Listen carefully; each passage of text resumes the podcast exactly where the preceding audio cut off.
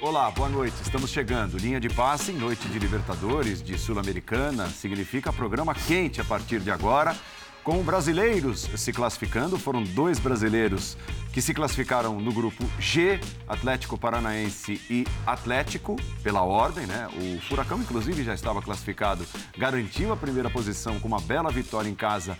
E o Galo suou um pouquinho para empatar com o Libertar fora de casa e avançou também às oitavas de final confirmação da classificação do Fluminense com um empate no Maracanã, um empate que desaponta um pouco o torcedor, né, pelo nível de futebol apresentado pelo Fluminense, inclusive, um a um, mas se classifica na primeira posição e traz o River Plate como segundo também a próxima fase ao mata-mata. São as definições, a última rodada, fase de grupos da Comebol Libertadores. O grande destaque do linha de passe que está no ar, estou com Eugênio Leal, com Rodrigo Bueno, Jean Oddi e Paulo Calçadi.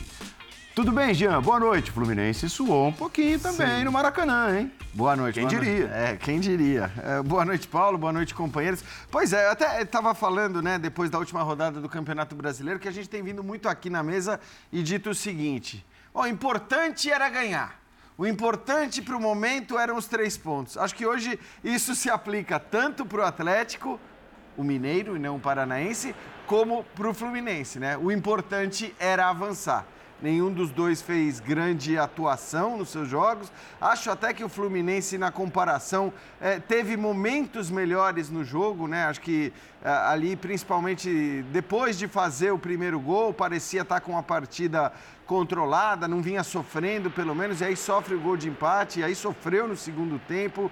É um Fluminense que contou com a volta, né, de, de, quase que seu time completamente titular, com os dois laterais, com o Felipe Melo de volta, é, com os dois pontas que ficaram ausentes também, assim como esses outros que eu citei por muito tempo. Mas aquele futebol do primeiro semestre, aquele futebol brilhante do Fluminense, a gente ainda não viu no jogo de hoje. O importante foi avançar, avançar inclusive na primeira colocação embora a gente possa falar depois disso. Olha, ficar em primeiro e segundo nessa Libertadores especificamente não é que te, te deixa com possibilidades de confrontos muito mais tranquilos, não, porque tem muito time forte demais na segunda colocação, incluindo o próprio River Plate, que foi o segundo no grupo do Fluminense.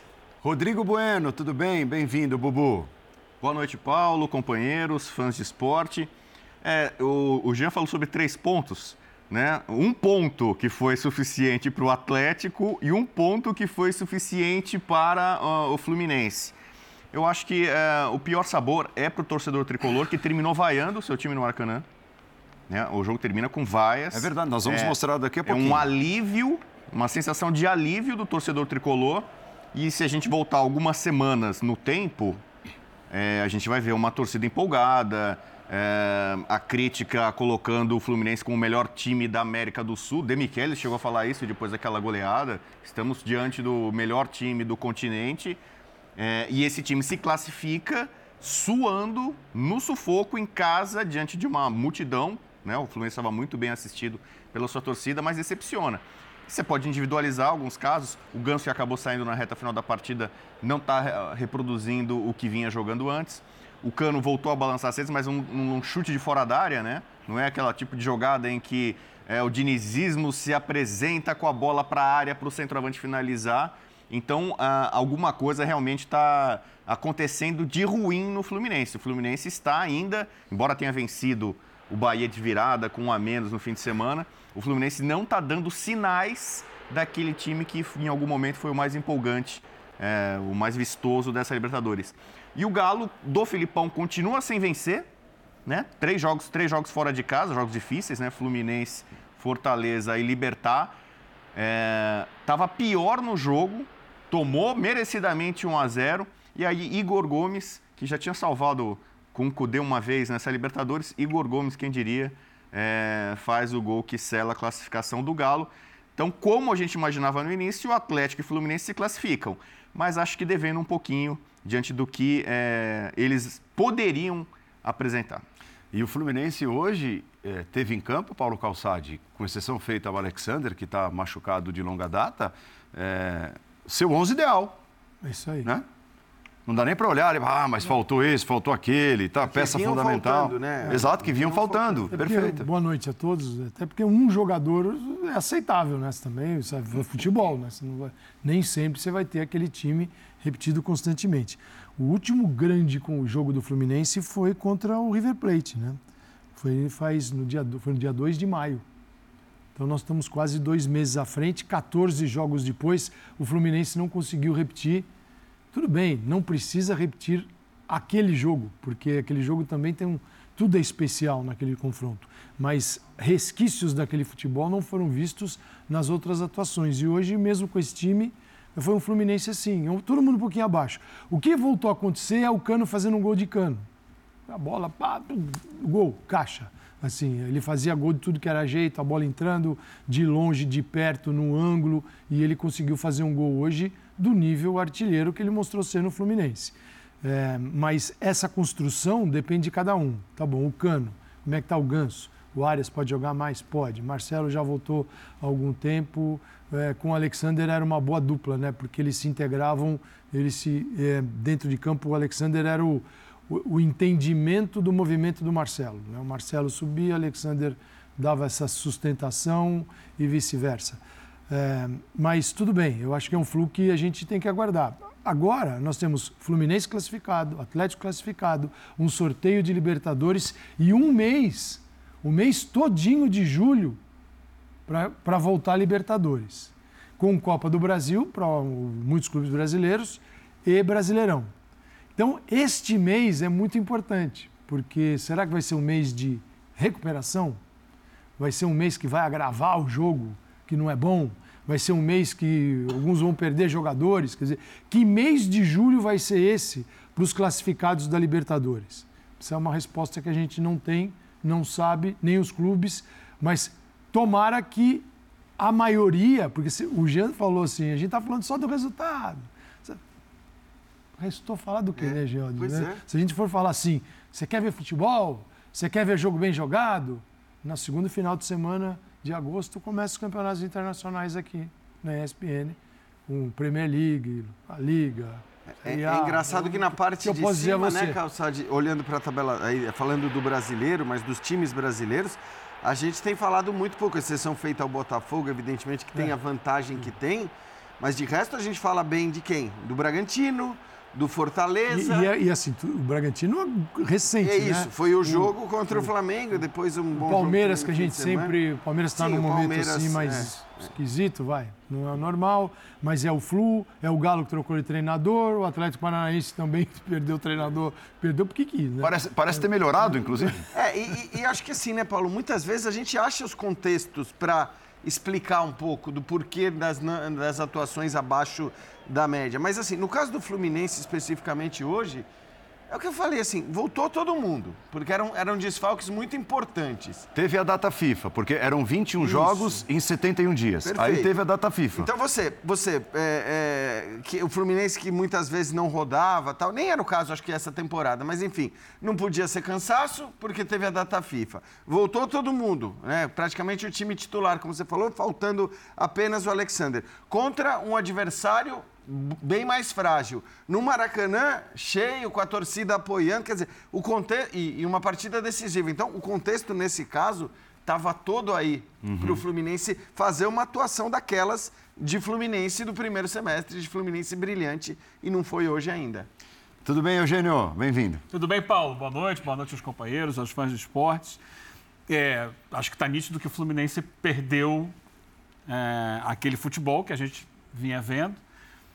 Acho que é, essas mudanças muito grandes do time ao longo das últimas semanas fizeram a equipe perder aquele jogo de memória. Aquele jogo que é automatizado, que todo mundo já encontra um, sabe onde o outro está, se movimenta, sai daqui para lá. E, e o Fluminense não consegue repetir padrões que ele usava. Eu acho que tem questões físicas, porque os jogadores importantes do elenco são jogadores mais velhos mesmo. E quando você sai, você não volta no mesmo ritmo físico do que antes. Outros que continuaram jogando como o Ganso, caíram de produção. O Ganso hoje é substituído, ele não consegue mais fazer aquele balanço que ele estava fazendo, de cair do lado do campo para servir ali de base de uma triangulação, que é uma jogada marcada do Fluminense, que muitas vezes fez, não está fazendo nem mais isso. Esse é o ponto. É indiscutível que o Fluminense perdeu a força, perdeu o elan. Talvez o fato de ele ter sido eliminado da Copa do Brasil, projetando daqui até oitavas de final, permita com que o, o Diniz possa trabalhar o time para reconquistar um ritmo melhor de jogo, porque ele vai ter semanas livres e, quem sabe, voltar nas oitavas de final um pouco mais próximo daquele rendimento de antes. Mas, além disso, eu acho que eu posso abrir um pouco o leque para entender que essa fase de grupos da Libertadores, em geral, mostrou uma diminuição da distância dos times brasileiros para os times dos demais países. Então, a gente tem visto um, um Brasil que vinha sobrando na competição Menos ganhava, dominante. Menos é, dominante. Era muito dominante. Ele ganhava praticamente todos os grupos, e com times que faziam 15, 18 pontos. O Palmeiras pontos. na passada, que fez com reservas. Né? O Palmeiras ainda pode chegar a 15 pontos. É. Isso. Se só, só para ilustrar, Eugênio, o que você está falando, dos sete brasileiros que começam essa última rodada da fase de grupos, só dois começam a última rodada classificados: o Palmeiras e o Atlético Paranaense. Todos os outros brigam ainda para se classificar. Claro que alguns praticamente classificados, como é o caso do Flamengo, uhum. mas né, brigando pra, também para ficar na primeira colocação o Palmeiras e o Atlético Paranaense. Quer dizer, ninguém garantiu o primeiro lugar. É, quatro brigam por vaga e um já entra na, na, rodada eliminado, que é o caso do Corinthians. Então, assim, é, é, isso ilustra bem o que você está dizendo. Acho que quando a gente viu o sorteio das chaves, a gente imaginou que na última rodada Uns ia três ou quatro brasileiros já iam chegar só de braçada, cumprindo tabela. É, quem, quem, olhou para os grupos de Flamengo, Internacional, mesmo para o grupo do Palmeiras, uhum. né? Olhou de, de, cabeça aqui, olhou para esses grupos, pensou, pô, esses aí, né? E, e o Flamengo chega tendo de somar ponto para se classificar. Sim. O Internacional ou se classifica em primeiro ou cai fora amanhã, é o que parece que vai acontecer. Uhum. E o Palmeiras chega brigando para ser primeiro. Uhum. Na última rodada, uma briga direta. Uhum. É só para falar de três grupos que foram considerados ali talvez mais, e mais acessíveis, olha, mais fáceis. tempo, né, para fora do Brasil, e você vê algumas novidades, como o Bolívar chegar na última rodada jogando pelo empate contra o Palmeiras para ser líder do grupo. Um time boliviano ali a classificação final, né? Passaram os dois favoritos, né? Fluminense e River, mas até os últimos minutos dos jogos eles estavam com risco de, não passar. É que o River podia até ter empatado diante das circunstâncias ali, acabou vencendo por 2 a 0 no final. Mas foram suadas as classificações. Então vamos lá. É, a gente viu o Sport Cristal jogar bem contra o Fluminense no Maracanã. Foi. Quando é que o time peruano vinha e jogava bem? Né? O próprio Aliança Lima, que estava há 10 anos sem vencer um jogo de Libertadores, venceu um e competiu. Hoje fez um bom primeiro tempo, no segundo caiu um pouco, mas fez um jogo dificílimo para o Atlético Mineiro lá em Lima. A gente vê o Libertar hoje, que merecia ter vencido o jogo do Atlético Mineiro, criou situações para isso, N situações. Então, a gente, além dos argentinos, a gente tem visto aí times que não estavam no nosso raio de preocupação em termos de torcidas brasileiras, que estão competindo. Acho que ainda temos uma vantagem. Mas essa vantagem diminuiu em relação ao Só que era queria lembrar que teve um outro brasileiro que jogou essa Libertadores e que foi eliminado, que é o Fortaleza. Então, é. elogiado Sim, Fortaleza do Voivoda. Preliminar ainda. Não passou pelo Cerro Portenho na fase preliminar, está na Sul-Americana. Tá bem, ganhou, né? Mas é, não está na Libertadores. Personagens é, interessantes, pesados do Fluminense, concederam entrevistas logo depois que a bola parou de rolar no Maracanã e a gente resgata, traz um pouquinho do que eles disseram. Para o mata-mata, para as oitavas e ainda por cima em primeiro lugar do grupo. É, é, quando se fala de Libertadores não tem nenhum jogo fácil. É, todo, todos os times que estão na Libertadores são, é, trabalham muito, estudam muito o Fluminense, então sempre vai ser um jogo difícil e hoje é, a gente jogou muito bem, acredito que é, foi um dos melhores jogos nossos é, na temporada. É, tivemos bastante posse de bola, chutamos no gol. No primeiro tempo a gente quase fez dois, três gols, então é um empate que, que tem gosto de vitória. Então a gente está muito feliz, está muito contente e é descansar e já pensar no, no fim de semana. Primeira vez que você jogou quase que os 90, né? É, é tô com é, melhorando a cada dia, a cada, a cada jogo. É, quero jogar o máximo de jogos possível e o máximo de minutos também. Então, é, acredito que cada jogo que, que eu jogar eu vou melhorar e vou melhorar a condição física também. Muito importante, né? O gol da classificação. É importante, feliz pelo gol, pelo time que hoje teve um time completo, tínhamos alguns jogadores machucados, hoje entraram em campo e fizeram uma boa partida para passar de fase, assim que estamos muito felizes pelo presente, agora é continuar. Objetivo alcançado, que era a classificação em primeiro do grupo e vai ter vantagem de jogar o segundo jogo na próxima fase em casa. Isso aí, estamos muito felizes, a gente está fazendo uma grande competição e agora é continuar trabalhando, melhorar eh, e pensar no próximo jogo. Nota para a atuação do time. Acho que oito está tá muito bom. Mas pelo menos o objetivo final, a classificação, vocês conseguiram em primeiro do grupo. Queria que você falasse um pouquinho sobre a importância disso. Classificar em primeiro tem a vantagem de decidir em casa. Mas não tem lógica, pô. O nosso objetivo é classificar em primeiro. O resultado é esse, pô. O resultado era não perder. O resultado era. O nosso objetivo é classificar em primeiro. Esse é o verdadeiro grupo da morte. A gente pegou um time muito bom, que nós tivemos a oportunidade de ganhar fora de casa, resolver o resultado fora de casa. Pegamos um dos melhores times do nosso continente, que é o River Plate, ganhamos dentro de casa também. Ou seja, a gente resolveu dentro de casa. O objetivo maior é classificar em primeiro, diante de, de um time é, é, é, bem treinado, um time que vem a 12 ou 13 jogos sem perder. E não vem falar comigo que futebol peruano é abaixo, não existe hoje dia futebol abaixo. Então a gente fez o resultado fora de casa, soubemos sofrer, e a Libertadores é dessa maneira. Eu ganhei duas Libertadores e sofri muito. E o nosso objetivo maior é ganhar a Libertadores. O primeiro objetivo foi classificar em primeiro. Classificamos em primeiro. Então o resultado é esse. A torcida tem que entender, e eu creio que, que ela entende, que o primeiro objetivo era classificar em primeiro. E isso foi o que aconteceu. Existem jogos que a gente não vai, é, é, de fato, jogar tecnicamente da forma que a gente quer. Mas a entrega não pode faltar. E hoje o time foi um time que se entregou ao máximo e soube sofrer, como eu falei.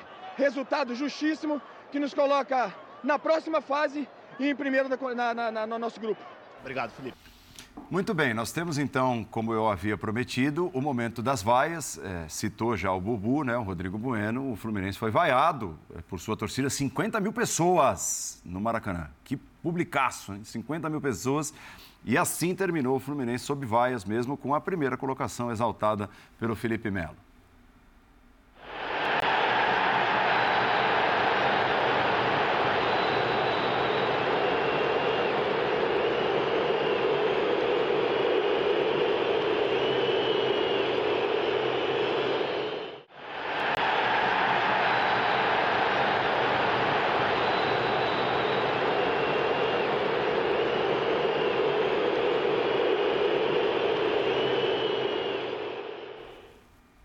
É, e aí nós tivemos o Marcelo dizendo que esse foi um dos melhores jogos do ano do Fluminense. Torcida vaiana. É, o Cano um pouco mais comedido, mas no final meteu uma nota, nota 8, 8 pro jogo. É. 8. Felipe Melo em Libertadores é isso. É, e o, o Felipe Melo na primeira posição e tal. Mas a questão é, o Fluminense já deu um gostinho, gostinho não, gostão, né? É. De um baita futebol bem praticado. E mas... o torcedor, a resposta à queda do Fluminense desde o 5 a 1 essa vai Você hoje. tem per, sim, perfis de torcidas, né? Torcidas, às vezes, elas têm um perfil. Tem torcida que se comporta de outro jeito.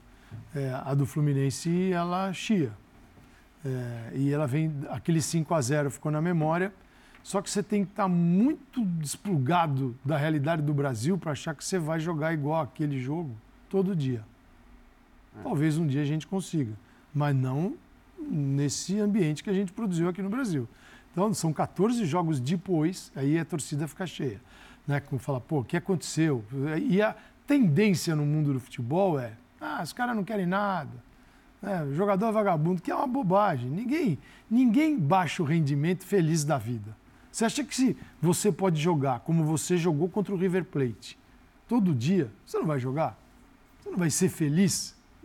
Que, que é a maior felicidade de meter cinco no River Plate e poder empilhar vitórias contra vários adversários diferentes, por campeonatos diferentes, brasileiro, Copa do Brasil tal, e Libertadores, fazer isso constantemente, o jogador faz. Então, essa ideia de que ah, o cara parou, o cara, gente. e aí vem a vaia. Eu, não, eu acho que não ajuda. É, Eu então, acho que é eu- não, não é não entender o que, o que existe por trás de um rendimento ruim. Mas, Calçade, além da vaia, na data FIFA, é, algumas figuras foram até o CT cobrar o Fluminense, fazer protesto. Fazer protesto contra o Fluminense. Agora, se- semana passada, no meio da data FIFA. Interromperam lá o- a passagem de carros, a estrada, né, a rua que leva até o CT, e foram fazer protesto por um time que está perto do G4 do, do Campeonato Brasileiro, um time que estava prestes a se classificar em primeiro, como se classificou na Libertadores, apesar de não ter jogado bem. Um time que foi campeão carioca, amassando o Flamengo na decisão, o grande rival. É verdade, perdeu a vaga na Copa do Brasil para o Flamengo também, num jogo mais equilibrado, num duelo mais equilibrado. Mas está longe de rebaixamento, está longe de passar por crise. E as pessoas foram cobrar. É, então, E- mas aí eu acho que assim, tem, tem uma coisa, assim, se eu sou torcedor do Fluminense, pago ingresso para ir no estádio hoje. Não eu, vaiar, tudo eu, bem. Eu, eu nem vaio, eu- eu não vaio, assim, nem no fim do jogo. Mas eu acho que, assim, o que a gente viu hoje não é uma manifestação das, das mais nocivas, porque muitas vezes a gente vê torcedores se manifestando durante o jogo, torcedores pegando no pé de jogadores durante a partida, e isso é muito nocivo. É saída ao Ah, CT, citada agora exato. pelo Eugênio. Isso é muito nocivo, porque gera um ambiente completamente negativo, gera uma cobrança muito grande, específica. É engraçado porque muitas vezes, quando pessoas noticiam, dão informações que são fatos, não são opiniões, né? São simplesmente fatos, o torcedor fica bravo porque aquela notícia gera um ambiente negativo, porque aquela notícia você tinha que esperar um momento que não tem jogo para dar, como se. Vai trabalhar com a mentira. Exatamente, quer dizer, então você omite ou você, você mente para não gerar a insatisfação. É claro que manifestações assim, de alguma maneira, não ajudam também. Eu estou de acordo com o Calçade. Mas acho até compreensível É que, que elas são recorrentes, ao final do jogo, assim, depois do apito final, se o torcedor tem uma maneira de eh, manifestar a sua insatisfação, é depois do jogo, deixando claro, olha, a gente sabe que esse time pode jogar muito mais do que jogou aí hoje. Então eu acho que essa é uma questão. A gente já viu esse Fluminense jogar demais, Mas, né? mas olha, Jean, Mas, se- eu, mas se- eu acho que é- é a questão é o acúmulo, não é nem O o que jogou hoje, é o Exato. que vem Claro, jogando. claro. sem se o- dúvida. E o que se não o vem Diniz mantiver, se o Diniz mantiver a mesma escalação todo jogo, nesta quantidade que se joga aqui, ele perde o time. E ele tem Felipe Melo, que não é menino, ele tem o Ganso, que é o cara que. O Ganso é o. O que vai acontecer com o Fluminense passa pelo Ganso. Passa pelo brilho do Ganso, pelo, pelo estilo, pela, pela maneira como ele induz e leva a equipe a jogar dentro desse padrão que estabeleceu do Diniz. Outro jogador, é, o Cano. O Cano também não é mais garoto. Então, se você repete sistematicamente o time, você vai perder rendimento. Não, mas ele não tem repetido, Não. né? Vamos Exatamente. fazer justiça. Exatamente. né? Essa é outra maneira de, É, perder de rendimento, perder rendimento. É não repetir. Isso. Então, quando você não repete, você também perde rendimento, porque você perde características únicas daqueles jogadores que estão dentro de campo. E você não tem o, o, o dublê do Ganso, o dublê do Cano, o dublê de todos esses caras. Então, se, se o torcedor não entender essa realidade, e que isso é, é muito difícil manter um longo período de rendimento, por isso que os times ficam nessa oscilação para tentar, em momentos decisivos, o Abel Ferreira falou isso. Sim, é, ele deu uma, é uma frase do Abel Ferreira que diz muito sobre o campeonato. Ele falou assim: nos últimos 10 jogos, porque ele está vendo, ele tá vendo este campeonato, os campeonatos são diferentes.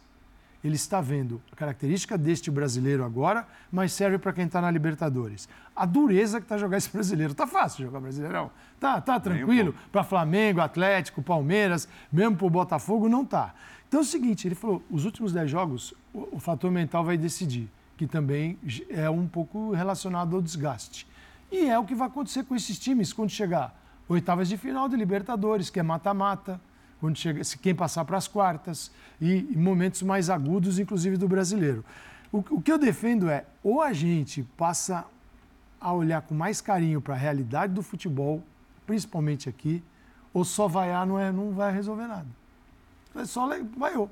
É, Eu, eu- eu queria tocar em alguns pontos, né? Normalmente, quando o time tem uma queda de rendimento, a gente procura entender o que está acontecendo.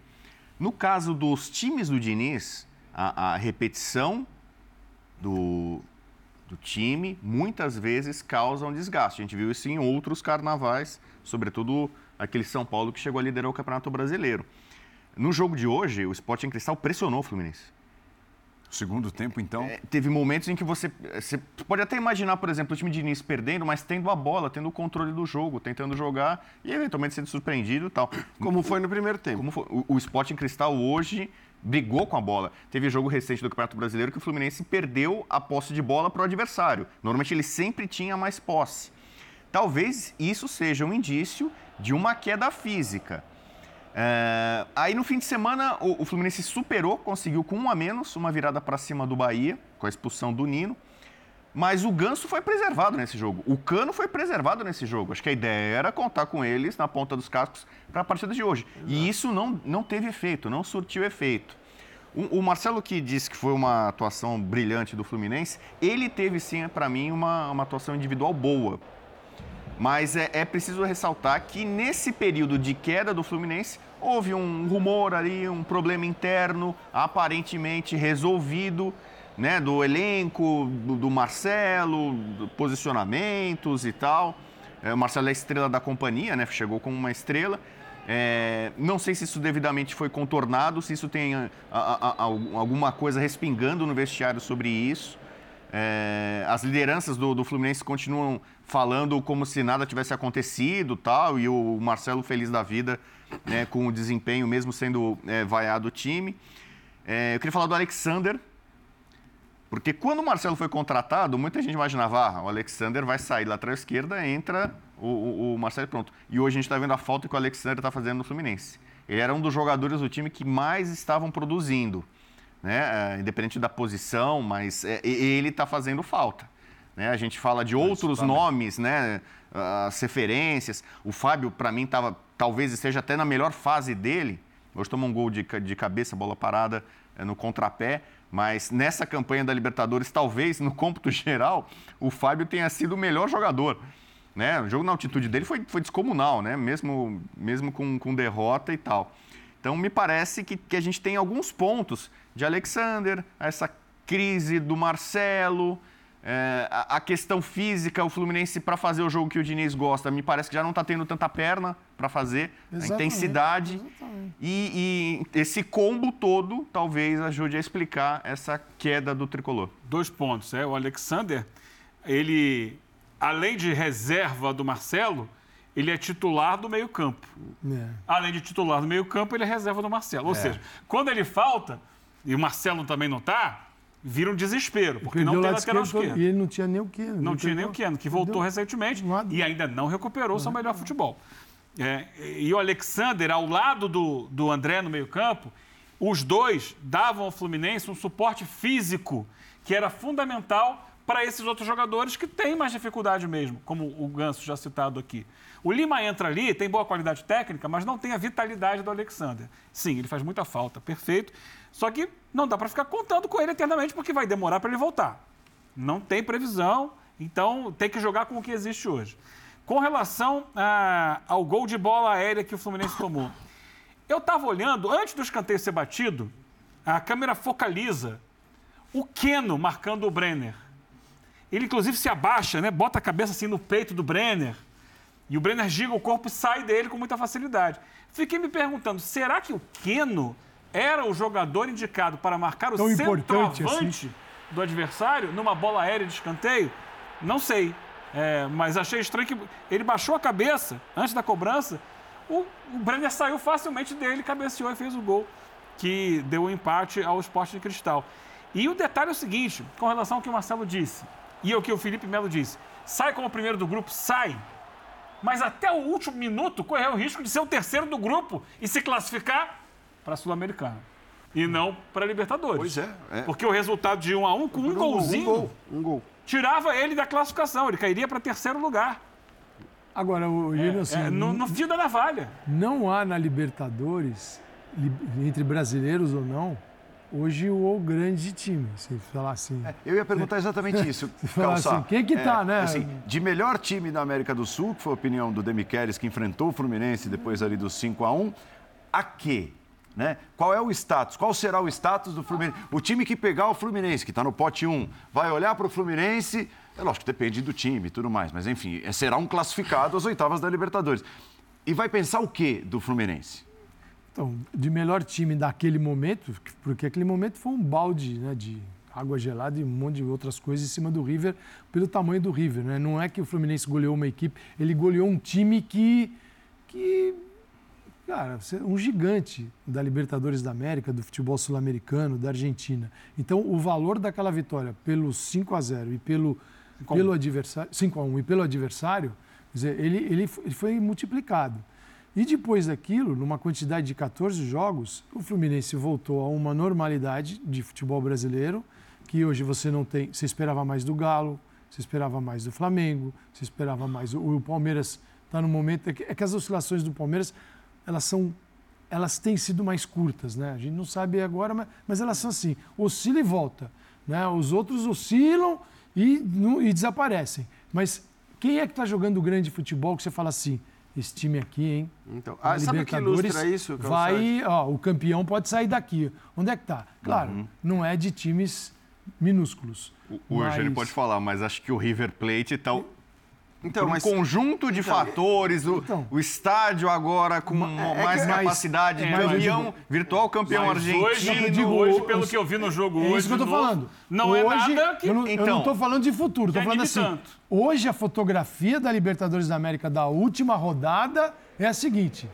Tá todo mundo mais ou menos. A gente pode ter Fluminense e River fotografia- Plate nas oitavas. Não, mas a Como é que o fotografia Demichelis veria esse confronto agora? Eu, eu só acho que assim, as- essas Seria fotografias, eu não, eu não aguento muito essa mudança de fotografia, porque eu acho que isso daí é. é- ca- não é, não tô brincando. É uma semana pra gente passar a achar alguém, dois jogos basta pra gente passar a apontar alguém como grande favorito de Futebol uma é momento, Jean. Então, mas, mas não pode ser assim. Não pode ser, não. É Mas- claro mas, que é mas, momento. peraí, mas isso aí, ó, o último grande, esse grande momento aí foi o Fluto, concorda? Não, concordo que. Faz o- dois meses. Eu- eu concordo, mas para mim, nem meses. naquele momento, apesar do. Aliás, o Diniz foi muito bem depois daquele jogo, e não digo só depois do jogo, mas na semana seguinte, duas semanas depois, ao dizer também, aquele resultado, isso o Diniz falou, tá? Não fui eu.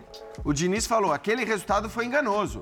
Aquele jogo não era para ser 5 a 1 pelo que foi no primeiro tempo. E aí, muitas vezes, a gente pega um Aquele 5 a 1 jogo foi contaminado pela postura do River, que é um time Isso, grande, e e que que, com um quis, homem a menos, claro. ao invés de ficar se defendendo, Exato. ele quis atacar, e aí tomou um Isso, saco. Exato. Então, assim, é, é bom também a gente lembrar disso para não transformar aquele 5 a 1 num fato indiscutível. Claro que o 5 a 1 é um fato indiscutível, mas acho que muitas vezes aquele 5 a 1 colocou o Fluminense num patamar que Mas não foi só o placar, gente. não, não, mas, eu- eu mas acho foi que o segundo foi, tempo. Foi, foi a- E você soma mas- isso à final do É Campeonato isso que eu ia falar. É, era um é. momento. Não foi só o todo, placar do todo especial. Não é só o 5 a 1 Poderia ter sido um 2x1, Não, não, é mas assim, um... foram dois grandes jogos. Acho que assim, a, a virada em cima do Flamengo no segundo jogo do final do Campeonato Carioca.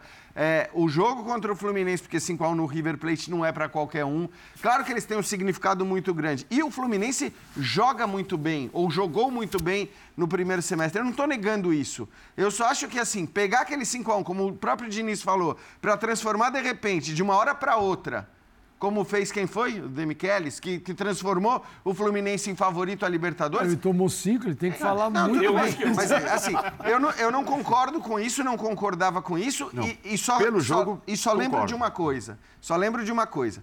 A gente começou a Libertadores, você ia pegar todas as, as casas de apostas. Mas pra- eu continuo com os meus dois favoritos na Libertadores. Então, só pra. Flamengo a gente e pega Palmeiras. As, as casas de apostas no começo da Libertadores, todo mundo, ou todas as casas de apostas, colocavam quatro times como os quatro principais candidatos ao título. Todos.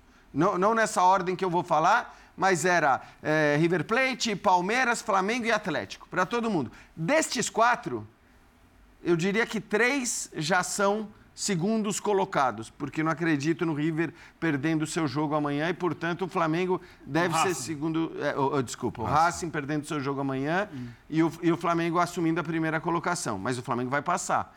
Então, assim, você já tem dos quatro favoritos, três que serão segundos colocados e o outro, que é o Palmeiras, precisando vencer para não ser o ser segundo colocado. Então, Mas eu, eu é. mantenho. Continuo achando que os meus favoritos antes da competição, continuam sendo favoritos. Flamengo e Palmeiras são os maiores clubes do continente nos últimos anos e continuam sendo. Passaram por situações É, na fase de grupos e vão chegar forte no mata-mata, até pelas, pela experiência que eles acumularam nos últimos anos Eugênio, nesse tipo de E competição. pelo que vai acontecer no mês de, de julho. Sim, janela abrindo. Janela, porque a janela do Flamengo até agora foi de aquisição. Sim. Opa, bem, bem, bem. E pode vir mais. Então. né? Tem janela que é de. Acho que isso é de- vale muito é de quem- Flamengo. de- Janela aqui de gente que perde, janela de gente que acrescenta. E tem bastante Então, coisa acontecendo em campo, outro. em campo, entre o sorteio da Libertadores e o início das oitavas de final. Praticamente um mês, né? Sim. Porque o sorteio é dia 5 agora, É quarta-feira que vem. A fotografia A vai fotogra- mudar várias Opa, vezes. se vai, vai não ser vai? Não vai? Não, não vai? Aliás, é- continuam esses dois como também. ponteiros. Claro que tudo pode acontecer numa sorteio que a Libertadores. gente transmite a SPN4, é sorteio tem, peso- sorteio tem peso de jogo. Não, o sorteio é para sorteio é pra tem se programar e não de- E é o perder. sorteio que já define, jogo. no caso da Libertadores, sobre o chaveamento, né? E o River continua sendo o time de fora do Brasil que pode fazer alguma graça. Que pode incomodar. O Fluminense, que não começou o ano como favorito à Libertadores, ele mostrou qualidades que fizeram com que nós olhássemos com O, o colocássemos olhar como candidato ao título Opa! sério. É isso. Dá para crescer. Só que é, a- a- acho que a torcida ela achou que era aquilo a realidade o tempo inteiro. É preciso entender que o orçamento é completamente diferente. Que o Fluminense contratou por oportunidades de mercado, não, não contratou por investimento. Então, opa, o Marcelo foi uma oportunidade de mercado, até porque tinha uma relação histórica com o Fluminense. Eugênio? Felipe Melo também é a mesma situação. Quem é e que tem outro sido jogador. mais estável na América do Sul nos últimos cinco anos? Não precisa nem ir longe. Estável? Cinco, três, o que você quiser. É estável. O River. No caso do River e Fluminense. River o ou River. Fluminense? Ah, o, o Palmeiras entra nessa. Tal- Talvez o River passe nesse momento pelo momento mais Mais turbulento desses saída do Galhardo. O que o Fluminense Álvares, fez- jogadores Isso aqui é um trabalho. O que o Fluminense fez eh, no- no- no- nessa primeira fase da Libertadores, o que fez no primeiro semestre, o coloca como um sério candidato ao título também. É, eu- eu Desde só- que resgate o Isso. futebol que ele perdeu. Mas tudo bem, mas porque a gente sabe que o potencial desse time a gente conhece qual é. Os jogadores estão todos ali, o time não foi desmanchado, o técnico é o mesmo. Então a gente sabe que esse futebol pode voltar. E acho normal que ele seja colocado, como era já depois da vitória sobre o River Plate, como um sério candidato ao título. O problema é essa coisa, de um jogo, de repente, o time vira o favorito à conquista da Libertadores. Eu acho que não é assim, eu tô, eu tô- vou mais ou menos na linha do Eugênio e acho que assim, o Atlético, o Fluminense, o River Plate são todos sérios candidatos à, à conquista do título. O Internacional tem um reforço muito importante agora. A gente, claro, é, é, a, a missão vai ser dura amanhã.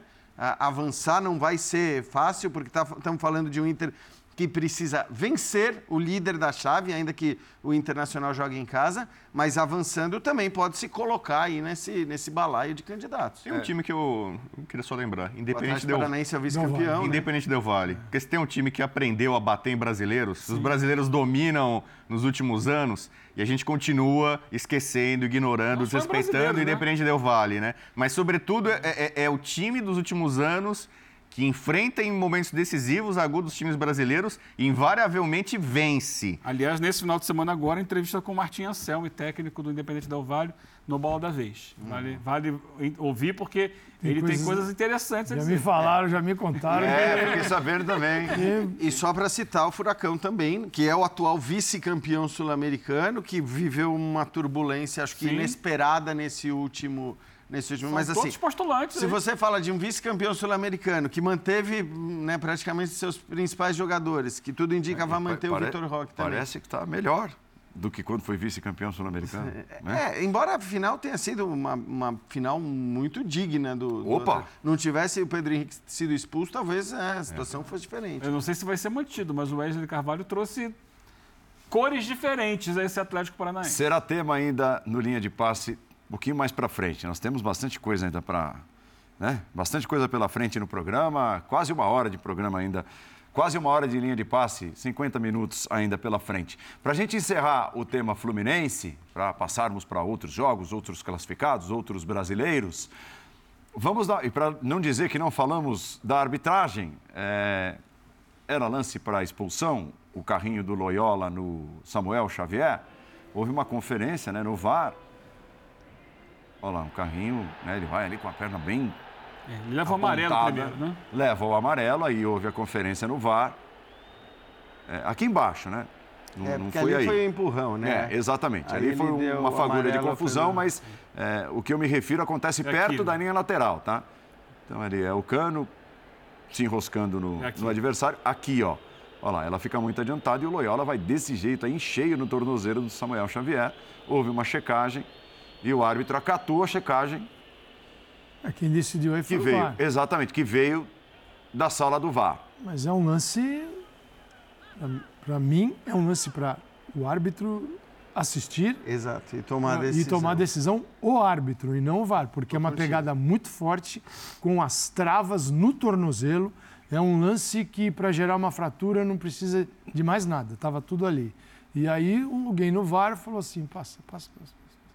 Aí, a gente vai ver um lance similar. Separou o VAR. Né? São Paulo e Tigre na Sul-Americana, metade do primeiro tempo, um lance similar e resultou na expulsão uh, do jogador do Tigre e numa contusão séria, aparentemente, do Pablo Maia. Ah, muito bom que você abordou esse tema, inclusive, porque é o nosso próximo tema. Nós vamos aproveitar a presença de Vitor Birner no Morumbi. Né? Vitor Birner, que acompanhou o jogo, saúde e paz ao Vitor Birner, no primeiro plano.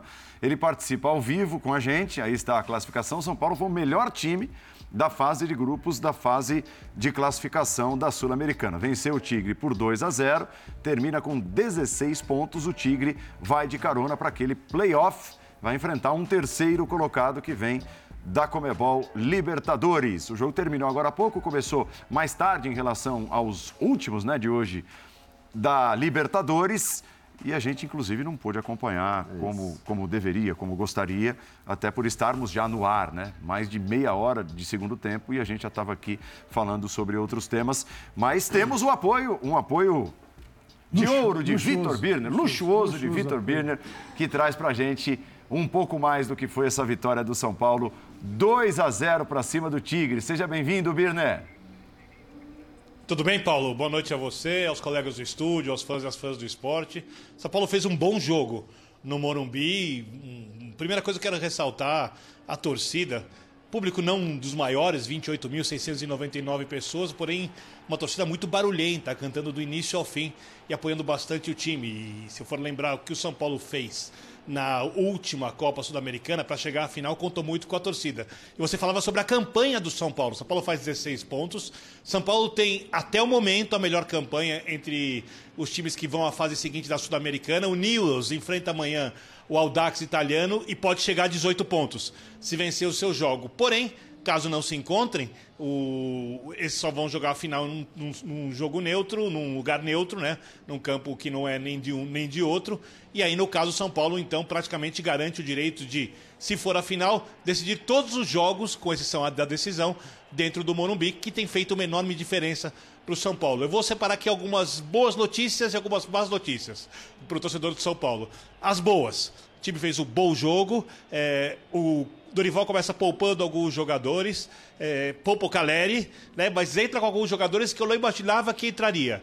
Entra com o Pablo Baia, entra com o Luciano, entra com o Gabriel Neves. Lembrando que o São Paulo, para construir o seu jogo com o Dorival, depende muito da aproximação de Gabriel Neves saindo jogando, Luciano e Caleri fazendo uma construção por dentro, que é o que não acontecia quando o São Paulo tinha o Rogério Ceni. O Paulo jogava então muito pelo lado. Sem o Caleri no primeiro tempo, o São Paulo joga melhor, finaliza um pouco mais que o adversário, porém com o Luciano muito aberto para a direita, depois invertendo com o David, uma partida fraca do David sem o centroavante fixo, com o Marcos Paulo fazendo ali um trio de frente, o São Paulo não consegue desenvolver um, um, um número de chances capaz de incomodar muito o adversário. Tinha volume de jogo, tinha condições de construir, mas faltava essa aproximação.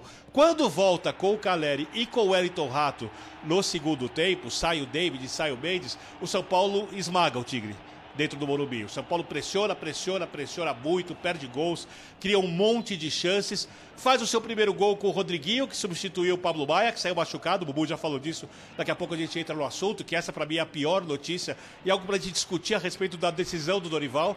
É, Pablo Maia está fazendo exame de imagem no Einstein nesse momento e a gente ainda não sabe que, que, qual a lesão que o jogador tem, mas obviamente se ele vai para o exame de imagem é uma condição que preocupa o jogador. Entre o Rodriguinho, Rodriguinho no segundo tempo faz o passe para o Juan, ou seja, é, o São Paulo faz o 1x0 com uma jogada dos jogadores de Cutia, jogadores da base, e essa é outra boa notícia para o São Paulino. Né, o Dorival utiliza e utiliza muito bem esses jogadores. Rodriguinho fez 19 anos em março, um jogador muito jovem, jogador que tende a crescer bastante quando encorpar fisicamente, quando ganhar um pouco mais de rodagem, tem feito alguns bons jogos. O Juan também era um jogador que o Rogério já utilizava, entra bem no jogo. Né? E depois o São Paulo faz 2x0 com o Ayrton Rato, que nem fez uma partida muito boa. Alguns lances ele podia tocar para os colegas e ele finaliza em gol. Foram quatro finalizações antes dessa quinta, que a bola sobra para ele na área para fazer 2x0 no final do jogo. O que, o que me, então eu acho que se a gente for pensar na atuação do São Paulo, na participação da torcida, na classificação, tudo aqui hoje para o São Paulo foi bom. Quando a gente pensa no futuro, aí eu tenho alguns questionamentos que acho que valem para serem discutidos, porque o São Paulo entrou em campo praticamente classificado. Ele brigava por uma vitória para conseguir uma condição melhor mais para frente, né? É, e o São Paulo vai ter com os próximos adversários o Fluminense pelo Brasileiro dentro de casa, o Palmeiras dentro de casa pela Copa do Brasil, o Bragantino fora de casa que está jogando muito bem, depois joga com o Palmeiras dentro de casa e recebe o Santos de novo no Morumbi. Os quatro próximos jogos são jogos que podem ser considerados bem difíceis, né? Porque jogar contra o Bragantino fora, Fluminense, Palmeiras dentro de casa e Palmeiras fora, sendo desses dois jogos contra o Palmeiras pela Copa do Brasil, são jogos bem difíceis. O São Paulo perdeu o Pablo Maia, que é um jogador que não tem substituto no elenco, a gente olha a característica do atleta, além de ser um jogador com potencial de venda para o meio de temporada. Pode ter perdido, né? Mas essa é era uma situação que o Dorival podia evitar. O Caleri joga boa parte do, do segundo tempo com muita dor nas costas. É muito claro isso. Ele coloca a mão nas costas o tempo inteiro, ele reclama. Né? Os jogadores argentinos vendo que o Caleri está ali, não sempre aquela chegadinha a mais, o Tigres. Era para colocar o Calera em campo, porque no segundo tempo, quando a gente vê a maneira como o Dorival colocou a equipe para jogar, ele queria ganhar de qualquer jeito. Ele esqueceu que o São Paulo tem jogos difíceis mais para frente e decidiu priorizar no segundo tempo, não no primeiro, essa partida. Acho que até algumas coisas ele poderia ter evitado, como a entrada do Pablo Maia. Para vocês terem uma ideia, o Luan está tão mal que quando o Dorival decide mexer no segundo tempo, né? E tira o Gabriel Neves, entra o Negruti, fazendo sua estreia no time de São Paulo. É um jogador que já atuou como segundo volante, primeiro volante, como zagueiro, mas um jogador, outro jogador da base utilizado pelo Dorival. Então, é, o que eu coloco aqui em questão é. A, a participação do Calera era essencial. O Calera é o jogador mais importante do São Paulo, porque a construção do São Paulo, se for pelos lados, termina como seu melhor finalizador com o Calera, e quando é por dentro, exige que o Caleri atue porque é o único que consegue fazer associação com os jogadores que vêm pelo meio. O Erisson não atua. Então eu não sei se era para o Caleri ter entrado no segundo tempo, eu não sei se era para o Paulo Maia ter começado o jogo. Sei que a entrada do Caleri funcionou, mas eu não sei se o Dorival tomou a melhor decisão pensando na sequência dificílima que o São Paulo tem daqui para frente. Meu. É, até porque assim, só um desastre né, tiraria hoje o São Paulo da primeira posição. E, e tanto é que ele começa com o time mesclado e acaba lançando alguns dos jogadores que tem. É, foi um pouco do que nós vimos no ano passado, né? É aquela coisa de, de administrar as prioridades de acordo com o andar das carruagens, né? É. O Rogério Ceni, então, dirigindo o time no Campeonato Brasileiro, na Sul-Americana, começa mudou, né? priorizando né? o brasileiro, é. depois muda um pouco né, é, a linha de pensamento. É, ali acho que ele até mudou a rota, né? Sim. O, o Ceni, mais drasticamente, o, né? O Ceni começa falando muito sobre a importância do Campeonato Brasileiro, que aquilo era a base para que o São Paulo voltasse a ocupar os patamares que ocupou em outros tempos. É, e depois, à medida que as coisas vão andando, vai avançando na Copa do Brasil, vai avançando na Sul-Americana, o brasileiro se mostrava sem grande perspectiva, ele falou: não, vou girar. Talvez esteja acontecendo isso com o Dorival. Então, eu até acho que, de fato, você tem que levar muito mais a sério o Campeonato Brasileiro, a Copa do Brasil, do que a Sul-Americana. Eu acho que tem que ser assim, em princípio. Só que aí eu fico imaginando o Dorival hoje, olhando para a tabela do Campeonato Brasileiro, São Paulo na 11 colocação. Não sei bem quais são as perspectivas do São Paulo para essa competição. Não acho que seja um time que tem que se preocupar com a parte de baixo da tabela. Claro que brigar pela Libertadores todo mundo pode, porque né, oito times eventualmente do Campeonato Brasileiro. Mas nesse aspecto eu entendo ele dizer: bom, se farei da Sul-Americana a minha prioridade, até porque percebi no ano passado o quanto esse eventual título vai valer para esse torcedor, e acho que isso deu para sentir muito bem pelo que foi a mobilização para a final e tudo mais.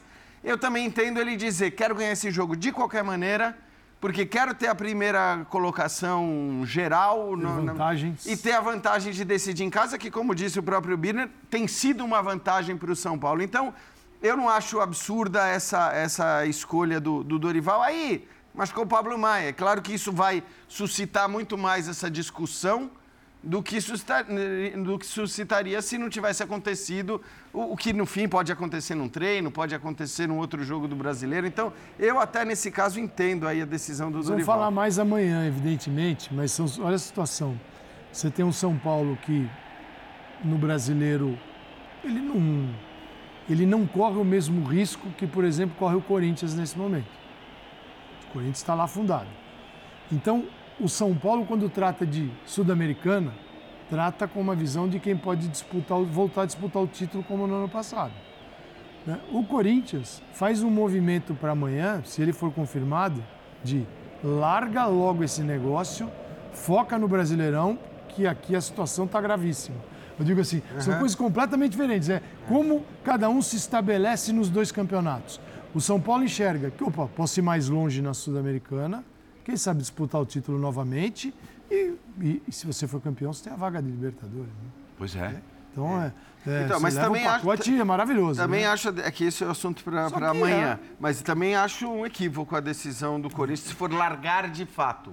Se for, é. se for esse o termo, vai largar, porque senão vai ser rebaixado. Eu estou entre, assim. o, entre o equívoco e aceitar a realidade. Tem uma, uma, uma curiosidade, uma coincidência. A realidade né? mais, fala mais forte.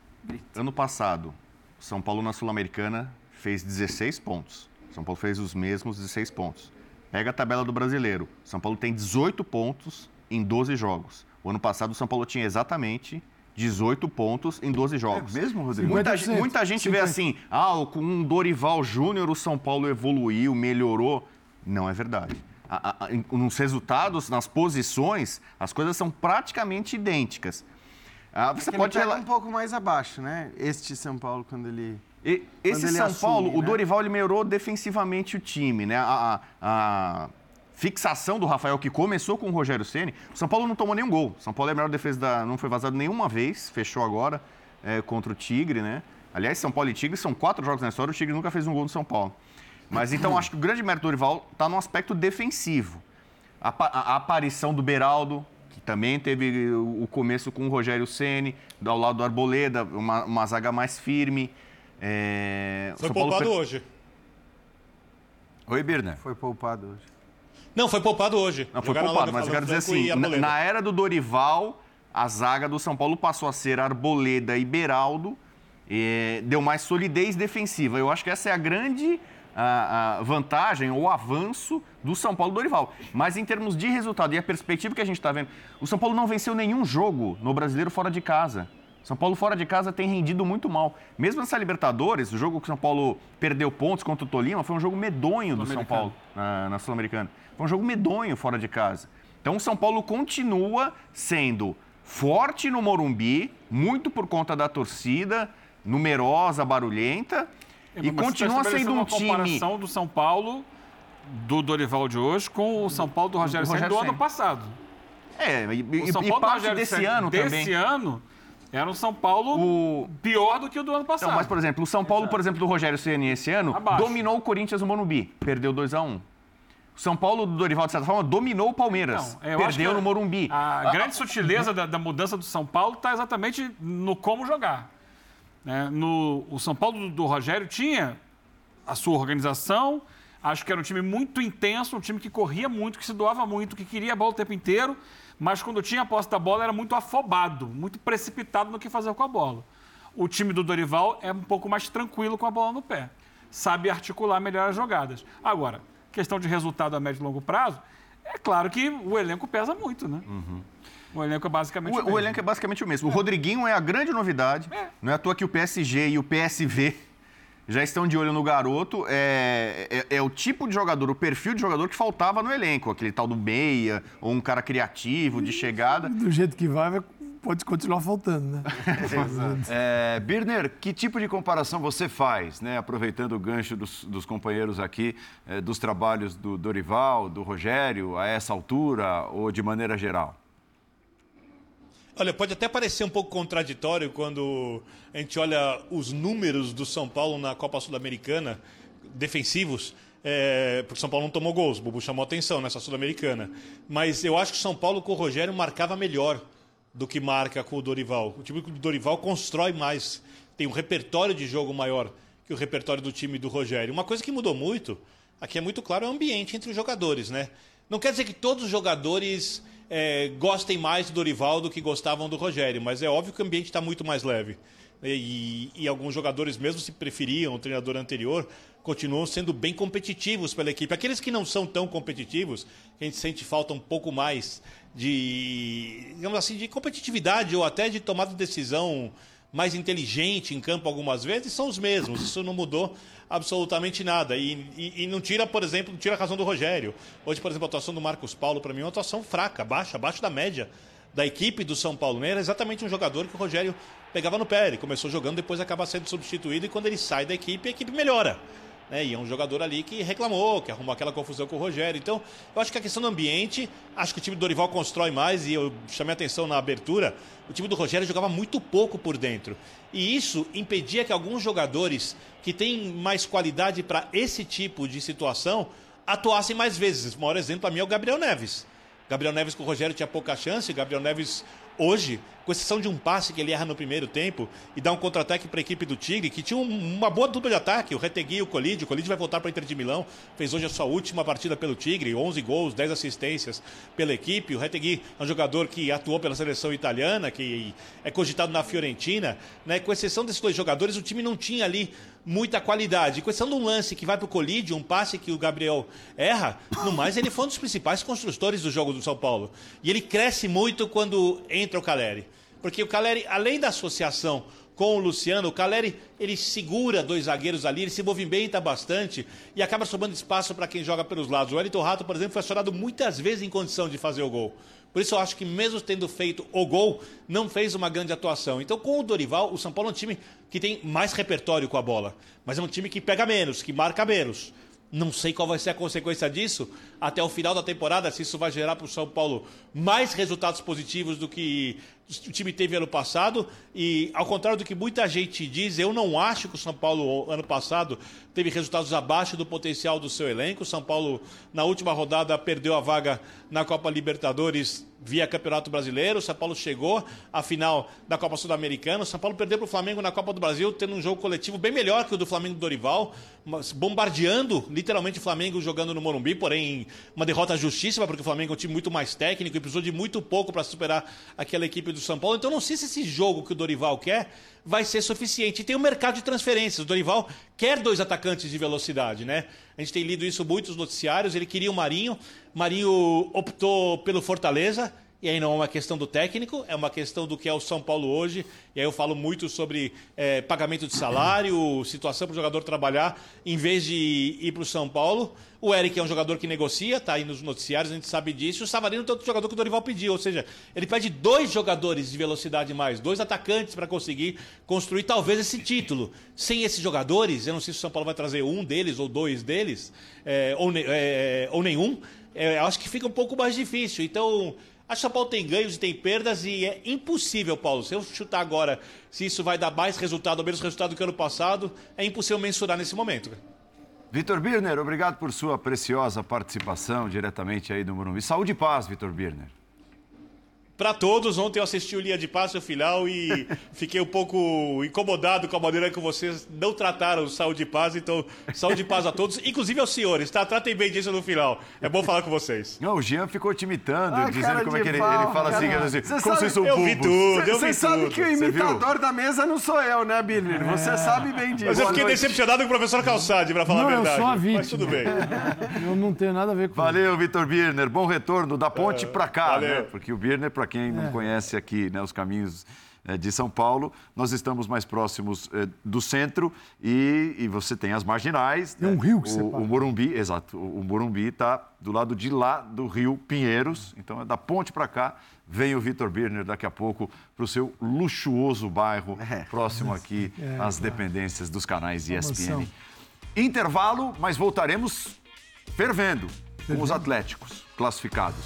Filipão, time não, não vingou, não, foi bem. E o espetacular Vitor Roque e a primeira posição do Atlético Paranaense são os nossos próximos temas. Até já.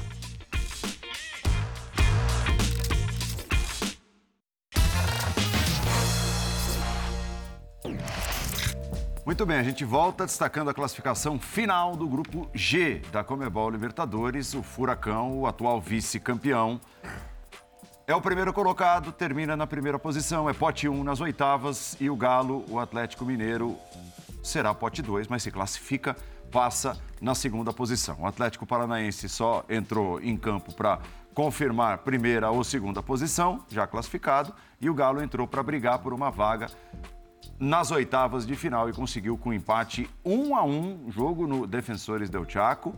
Libertar e Atlético empataram por 1 a 1 e antes da gente começar a conversa aqui sobre o jogo, o Leonardo Bertozzi, que acompanhou pessoalmente em loco, participou ao vivo da transmissão, deixou gravado para a gente um comentário, um pontapé inicial para a gente falar da classificação do Galão, nesse empate sofrido, sofrido lá em Assunção, no Paraguai.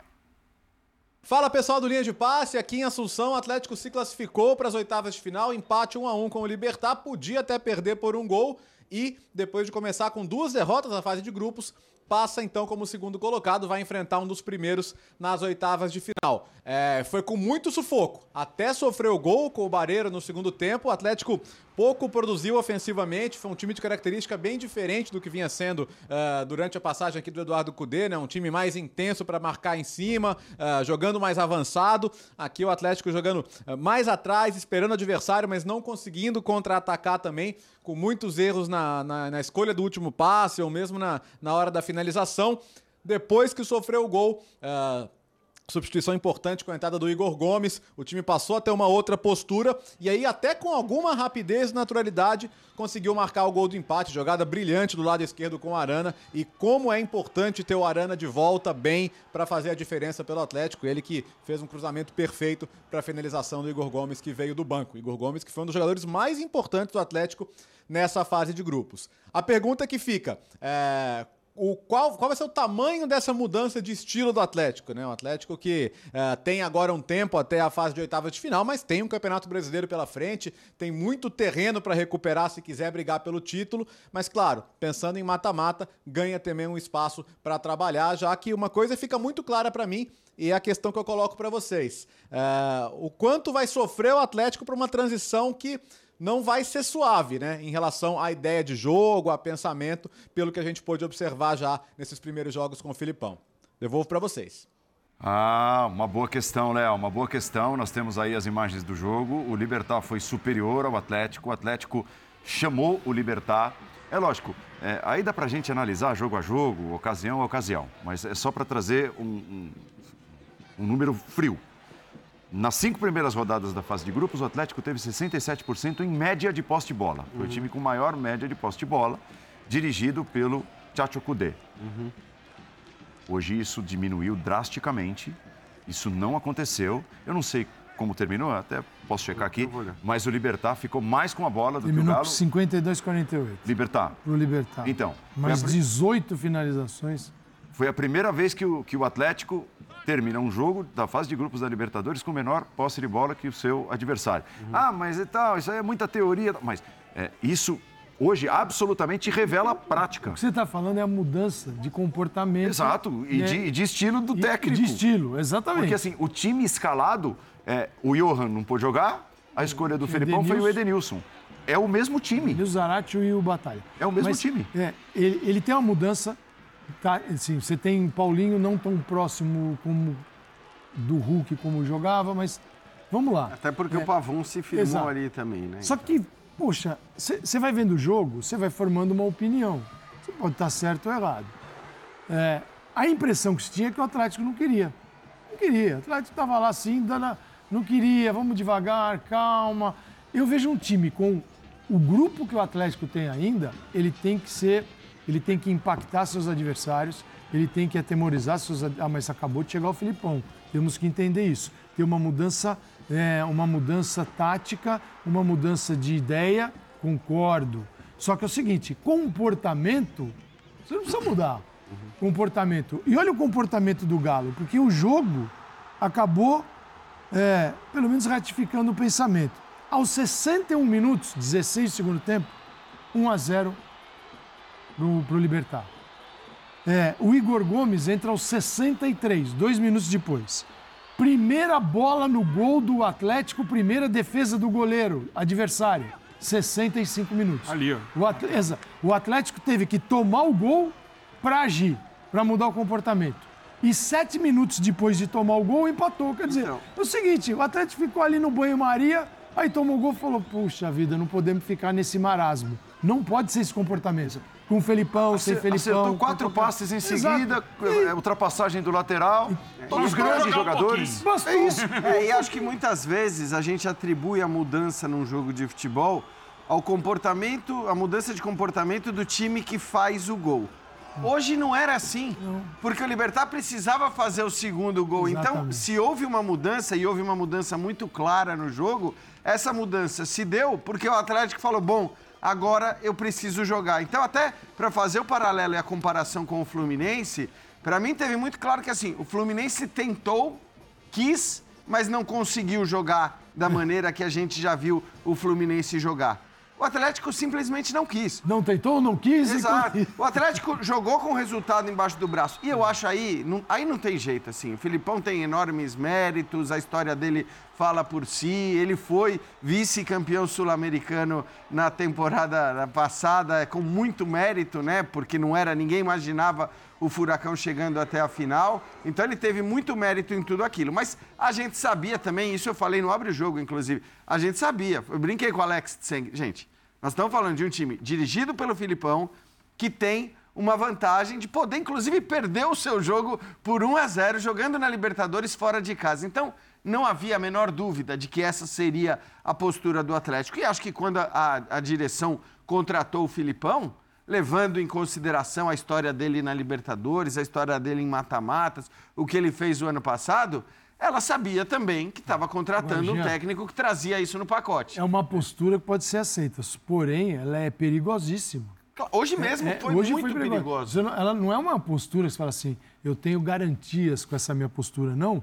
Tudo pode ser colocado em risco, e hoje era assim, com esse tipo de postura. Então, o time está mudando o seu formato, e isso atrapalha pela mudança de treinador, tudo bem. O Atlético optou por isso e é assim que vai ser. Agora, comportamento que é aquilo que você emprega no jogo, ver teu time em si, teu time com mais, mais dinâmico, com mais pegada e tal, isso o Atlético não teve. E isso no, em mata-mata, no mata-mata agora não vai perdoar esse tipo de coisa.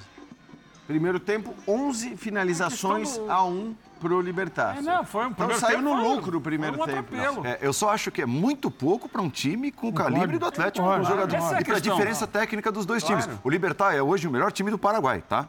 Mas, poxa, com o Riveiros, 41, não jogou Cruz. o 41, 40 Mate também, Silva. 40 a mais. A questão é, você não Cardoso, que precisa hoje não jogou saber 40 a sofrer, mais. como muita gente... Você não precisa saber sofrer. Pelo menos num jogo como esse, o ideal é não sofrer, é não precisar sofrer. e não saber sofrer, né? Mas no meio desses veteranos todos tem um bom jogador que o pessoal podia ficar de olho, que é o Diego Gomes, né? Volante, É. muito bom jogador. É, o Atlético trocou de técnico. Ele não trocou de técnico por uma deficiência do trabalho de campo do técnico anterior. O Cudê não saiu porque o time estava jogando mal. Porque o time estava com dificuldades? O Cudê saiu por comportamento dele, por dificuldades extracampo, relacionamento dele com os jogadores, relacionamento dele com a diretoria, ficou insustentável e ele saiu.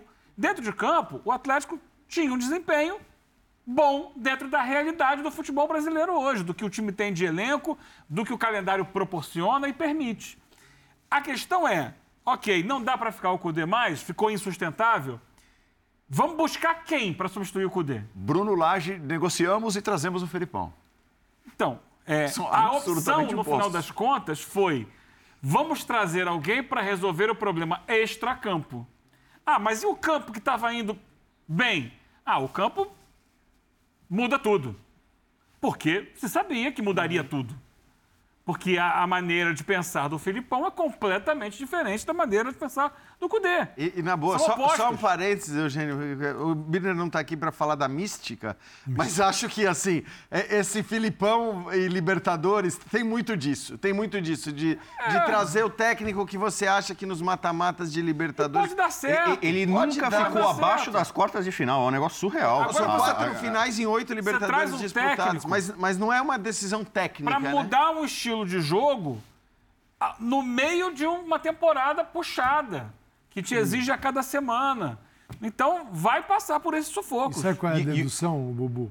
Vai mudar muito pouco desse cenário para o mata-mata. É isso. Exatamente. É, eu digo, o Filipão sem Paulo. Turra. O Filipão se reinventou, talvez, como técnico nos últimos anos. A aposentadoria do Murtosa, que era o auxiliar histórico dele. As pessoas cobrando, né? Não só do Filipão, de outros técnicos veteranos, atualização. E o Paulo Turra estava fazendo esse trabalho. Mais jovem, né? mais antenado. É, não é à toa que houve a- a- aquela troca de bastão no Atlético Paranaense. Mas pelo jeito a diretoria do Furacão discorda de você, né, Bubu? É, não, ali acho que teve um pouco de birra, de dor de cotovelo, pela saída, pela traição do, do Filipão. Falou, então tá bom, vai você também, entendeu?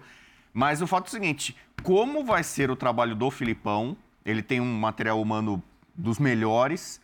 Aliás, boa parte do trabalho do Cudê, ele não tinha ah, algumas das principais peças. O Arana, O Arana voltou o Arana agora, voltou agora, o, o Pavão ficou fora um bom tempo, o Mas Zarate, algum... É. bem, bem usado, bem digamos aproveitado assim, com dos o principais. O Johan não estava agora, mas assim, o, o Filipão já está contando com, com boa parte desse, desse grande elenco do Galo à sua disposição. Só que eu não sei hoje o Filipão, é, ele personalista ali, sem um, um Paulo Turra, sem um braço direito, é o que o Luxemburgo está usando com o Copertino. Quando o Luxemburgo acertou com o Corinthians, e falando, não, ele vem sozinho agora, é Luxemburgo e Luxemburgo. E ele falou, não, eu preciso do Copertino, que é o cara que vai fazer o trabalho de campo, que em tese vai, vai fazer uma análise tática, talvez observar o adversário, mudar uma ou outra situação. É, é o Filipão, por enquanto, meio que solo. E aí acho que é o Filipão meio místico de ele coloca o Igor Gomes e poucos minutos depois o Igor Gomes faz o gol. Você pode questionar, o time dele não jogou bem, estava sendo pressionado, massacrado. Aí ele vai lá, faz uma, uma, uma modificação e, e- o Mas- time mas empata. ali com- fazia sentido, Não, né? e, não, e É. ele mexeu bem, porque É, ele bota o Zarate mais pela direita e o. Igor Gomes por dentro. Foi uma alteração A- tática. Até não porque foi só exato, trocar por trocar. Exatamente. Fa- E fazia sentido para o que era o jogo. Até pelo pouco que o Atlético ficava com a bola e pelo pouco que o Atlético atacava. Então você ter o Pavão aberto de um lado, o Paulinho do outro, o Hulk lá na frente, não, não fazia muito sentido. Então, eu acho que a substituição foi boa, né? Aí também. Tardia, né? É, então. Boa, mas tardia, porque esperou tomar o gol. É, e, e acho assim que. É o pro- motivada por outra. o problema não é nem que a escalação era ruim. Aí eu tô muito com o que o Calçade falou. O problema foi a postura do Atlético. Porque aquela escalação com o Edenilson no lugar do Johan, acho que tudo bem. Ele- Você ele pode falar, um- ah, começa pelo Igor Gomes, até pelo que ele tem jogado, pela importância dele na Libertadores, era uma alternativa. Mas o problema para mim não foi a escalação, a escolha do substituto do Johan. O problema foi a postura que o Atlético ficou de braço cruzado com o resultado aqui, esperando o tempo passar. O Filipão é isso, é, E resu- correu é- sérios é- riscos, É, é. resultadista, é regulamento embaixo do braço. Ele não é à toa que ele é um rei de mata-mata por isso. Quantas vezes ele passou com- por disputa de pênaltis, em, em triunfos, ou no limite, ou podendo perder por um, ou Só que são dois momentos aí, né? Uma é ser o rei do mata-mata chegando agora no clube. Isso é um perigo. A outra é desenvolver isso e levar para agosto. Não tem um Atlético agora, um Atlético agosto. Porque assim, quando você tem muita segurança é, a respeito do, do formato que você estabeleceu, Você pode até conseguir falar, não, mata-mata aqui, porque é o jeito dele jogar. Você não vai ver o Atlético, ainda mais no mata-mata aberto, mas o comportamento do Atlético não pode ser esse. Isso aqui foi um comportamento do time assim, que, sonolento, que o mata-mata te pega e te, te arrebenta no primeiro jogo. Você não, o segundo não serve para nada. Então ele tem um mês para poder ter mais confiança a respeito da ideia e do formato e falar assim, tudo bem, vai ser o Atlético que não vai ser, é, não vai ser empolgante, mas vai ser naquele estilo de mata-mata que ele está acostumado a- a imprimir. Tem um destaque individual Só o- que ele não, não tá nem num e nem no outro nesse momento. O, o Paulinho tem sete gols, é o artilheiro isolado da Libertadores, ele tem quatro assistências. Ele é líder, né? Se você faz agora um recorte, agora a seleção e você tira o ideal Paulinho da da- do, do Libertadores. espaço que ele estava ocupando. É, o O- o- Paulinho... tudo bem O que Paulinho o tava Atlético jogando vem das fases... Por dentro. O Atlético passou por fases anteriores, fases preliminares com o Cudê. Isso, claro que nas estatísticas você acaba né, dando uma deturpada. Essa- Mas essa- o Paulinho é, talvez, se não, pela, pelos números, um, um grande destaque individual da, da Libertadores. Esse desenho do Filipão, com o Pavão aberto de um lado, Paulinho do outro e o Hulk centralizado, ele despotencializa tanto o Paulinho, que fica mais longe do gol, ele estava atuando ali e participando muito bem, como o Rodrigo falou agora, e também o Hulk, porque o Hulk não é o centroavante. Ele não é o 9. Ele fica longe, porque ele estava jogando com dois atletas dentro da área, Ora um entrava, ora outro entrava, voltava, recuava. Ele fica distante do gol, com dois jogadores distantes De dele. costas, muitas vezes. De costas, que não é a função dele. O que eu acho então, que o ele time, pode- ele vai ter que encontrar um funcionamento diferente, porque isso estava melhor resolvido antes. E, e, sobretudo, mexer no rendimento do Hulk, porque o Hulk, desde que ele chegou ao Atlético, assim, a média de rendimento dele é um negócio cara espetacular. faz diferença. Se você tirar os jogos em que ele acabou perdendo por questão física, a segunda temporada foi uma temporada mais conturbada nesse aspecto, mas o rendimento do Hulk é, um- é uma coisa absurda, ainda mais para um jogador da idade dele. Então, eu, eu concordo com o Eugênio, Ah. que mexer no Hulk, assim, a última coisa para você fazer no Atlético é mexer no Hulk e mudar o rendimento dele, que melhor do que aquilo não pode ser. Mas ele tem como corrigir isso. Não é difícil. É que o Arana está voltando de um longo período, uma contusão terrível. Foi bem hoje. Mas o Arana pode ser esse jogador pelo lado esquerdo, subindo o lateral. Segura o Mariano, que o Mariano já não é o jogador Não, mais de não vai voltar. mais. Uhum. Você pega mapa de movimentação, hoje é exatamente esse, é o Mariano aqui e o Arana lá embaixo. É, como ele tem jogado no- com dois, né, diferente Uhum. do Cudê, ele mudou o desenho, ele tem dois, pode ter geralmente dois volantes, ele pode ter o Arana, Paulinho vem por dentro, fica com o Hulk, Pavon, e você sustenta com o lateral direito e o meio de campo. E dá para fazer. E olha, porque você tem jogador muito bom para fazer isso. É. Né? Usando, é, assim, ampliando, o- tirando o máximo das características de O cada um. Deck nos perdoe, mas ele tem jogador muito bom Muito bom, é. fazer Ele, isso. apesar do treinador anterior reclamar, dá uma olhada no Eu- eu Brasileirão acho, que tem primeiro, coisa pior. O, o Filipão tem uma relação muito boa com o Hulk. Quando o Brasil não amava o Hulk, Sim, o Filipão já, amava, é. né? É, então eu, a- eu acho que é, talvez o, o Paulinho seja um pouco prejudicado é, é, com, a, com a chegada do Filipão. O Hulk eu não acredito. Eu acho que o, o entendimento que ele tem com o treinador vai ser muito grande. E eu acho que o Filipão ainda pode, agora vai ter mais tempo, né? Com um pouco mais de calma. Ele não fez nenhum jogo, por exemplo, como, como mandante, né? São três jogos difíceis fora de casa. Pode até mudar sistema. Três zagueiros, por exemplo. Aproveitar o Arana, é, liberar um pouco mais o Arana, que é- foi decisivo, inclusive, para o lance do gol, né? É, pela- pelas características do, do de ala, sobretudo. É, e às talvez vezes ele é mudar possa. sem mudar, né, Bubu? A gente vê o próprio Flamengo fazendo isso com um lateral esquerdo que na verdade era um zagueiro e liberando o Wesley. Segura o Palmeiras faz o tempo todo com o Piquerez solto e, e, Pavon e, direito Arana. ficando mais. Pavon e Arana, sim, Arana. É. É Mas muito normal isso hoje. dá para ajustar com o volante. É, infelizmente, vamos registrar mais um caso ridículo de racismo é, sofrido pelo goleiro Everson, que estava ali posicionado para conceder uma entrevista e ali esse indivíduo, esse ser humano ridículo, fazendo esse tipo de movimento ali, imitando um macaco. E as pessoas em volta tentando demovê-lo da ideia. né? É, isso é pelo menos isso, né? Pelo menos isso. Pelo menos ali alguns. E ele insistiu, ó. Ele ficou. que eu tava, Tava rindo, tava dando risada. Não, né? dá um soco. A menina tenta fazer alguma coisa ali também, olha. Aquela mulher, o outro dá um soco, para com isso. É. Pelo menos a minha interpretação é essa, né? Que coisa ridícula. É, e é, é importante Quanto é dizer, né? ridículo Assim, isso. a Comebol, ela fez, eh, se manifestou muito rapidamente na questão do Vinícius Júnior, quer dizer, na Europa, mostrou solidariedade, né, ao Vinícius com tudo que, que houve ali. E, e depois disso, os casos têm se repetido no Brasil com gestos muito parecidos com esse. A gente já viu muitas vezes e nada está acontecendo. De novo, nada está acontecendo. Então, assim, é, se manifestar em relação ao que acontece na Europa é legal, que se manifeste. Quanto, longe, né? quanto maiores as- e, e- e mais constantes as manifestações, legal. Agora, é, ali a Comebol não tem ingerência para fazer nada.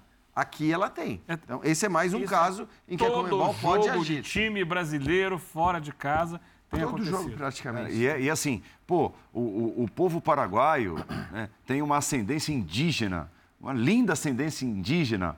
né, são os guaranis e tudo mais. E, e certamente sofrem de, de racismo por isso também, mundo afora.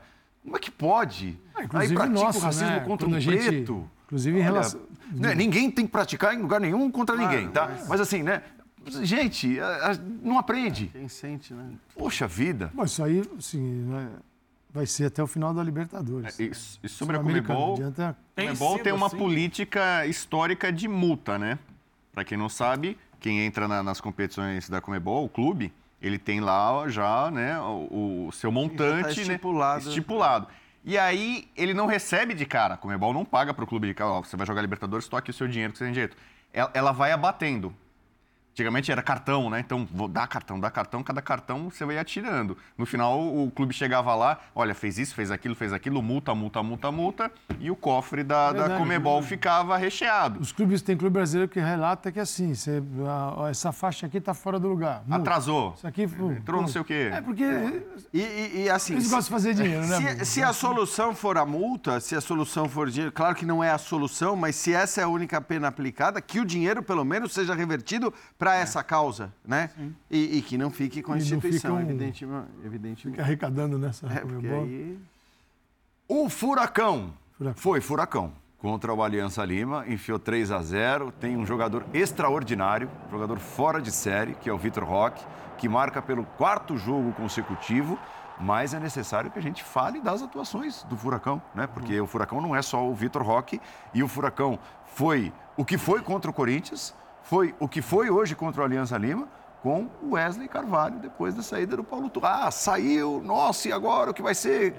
Clima tur- eh, turbulento, porque saiu o Felipão, e aí curioso, né, é. a diretoria decide mandar embora o Turra. Nossa, mas vai ficar de pernas pro ar. E o time vai... É, é aquela, que- Muito bem. É aquela situação assim, eu sabia que eu não precisava deles. Olha só, posso mandar embora que eu não vou sofrer com nada. o Muito time está jogando melhor. Tem uma mudança feita na estrutura do time pelo Wesley Carvalho, para mim foi muito positiva. Com o Torra, o time jogava quase sempre no 4-3-3. Ele transformou esse cara da esquerda, o ponta esquerda, que muitas vezes era o Coelho, é, ele colocou ali o Christian, que de origem é volante, que vinha jogando às vezes até centralizado ali, como um meia, com o Turra muitas vezes. Então ele valorizou o meio-campo. Ele tem mais peças de meio-campo, ele tem mais capacidade de, de retenção de posse de bola e de criação de jogo com mais um jogador de qualidade. O Christian tem sido peça interessantíssima no time do Atlético. Outro dia entrou, fez um gol. Ele já eh, tinha acabado de entrar e fez um gol num jogo anterior da própria Libertadores. E, e hoje ele participa do terceiro gol. Então eu acho que o Atlético ganhou meio-campo, ganhou jogo, ganhou volume de jogo no meio-campo e não deixou de ter profundidade no ataque, porque é um time que tem uma transição em alta velocidade, especialmente quando joga em casa. Aí pela característica dos jogadores. Esse é o. Christian, que vai fazer a jogada do terceiro gol. É. Segundo, segundo gol.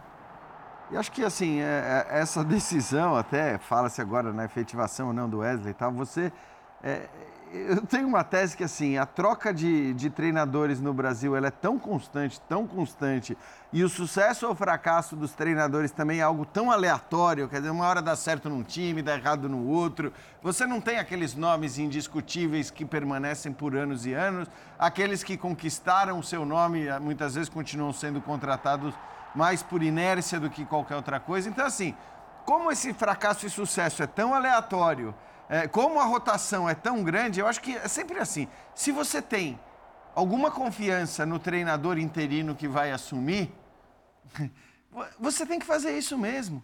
essa, se você acha que esse cara tem capacidade, se você considera que o trabalho, seja ele feito na base, onde quer que tenha sido, é, é algo que o credencia a assumir um clube, dar alguns jogos num calendário tão absurdo quanto o nosso, no fim das contas, é, é algo que, que faz sentido. Talvez- Por... Senão você vai contratar um outro, Dá, às vezes as dá pressas- assim uns 10 dias, ele faz uns 7 jogos nesse período. Você vê, É meio- mais ou menos. É meio seis- aí, você não precisa dar muito tempo. É, é pouco tempo e muito jogo. Eu acho que isso funciona mais em alguns clubes do que outros. Clubes que têm modelo de jogo, que tem uma identidade, que tem uma base, que joga mais ou menos como joga o profissional, é o caso do Furacão. Então, o Furacão, é, tá aqui o, o Calçado conhece muito bem o Barcelona, né? A impressão que dá que todo mundo que vai saindo do Barcelona é uma fabriquinha, é uma formulinha é, que vai se repetindo. E talvez, no caso do Furacão, você tenha um profissional que é o Wesley, que conhece muito bem o clube, a estrutura, o tipo Thiago de jogo, Nunes foi a assim. identidade. Thiago Nunes foi assim. É, é- é um time que normalmente joga em velocidade. São características do Furacão nesse século. É, independentemente do, do treinador, dos jogadores. É um time que em casa ele é agressivo, ele é contundente. É, fora de casa ele é ousado, ele é atrevido. E eu acho que quem, quem tá ali é, como auxiliar ou trabalhando na base Não tá já tem alheio. toda essa Não, atmosfera. traz o DNA, Já né? traz o DNA do, do, do clube. Senhores, vamos ao intervalo. Linha de passe pede um intervalo e a gente volta já já.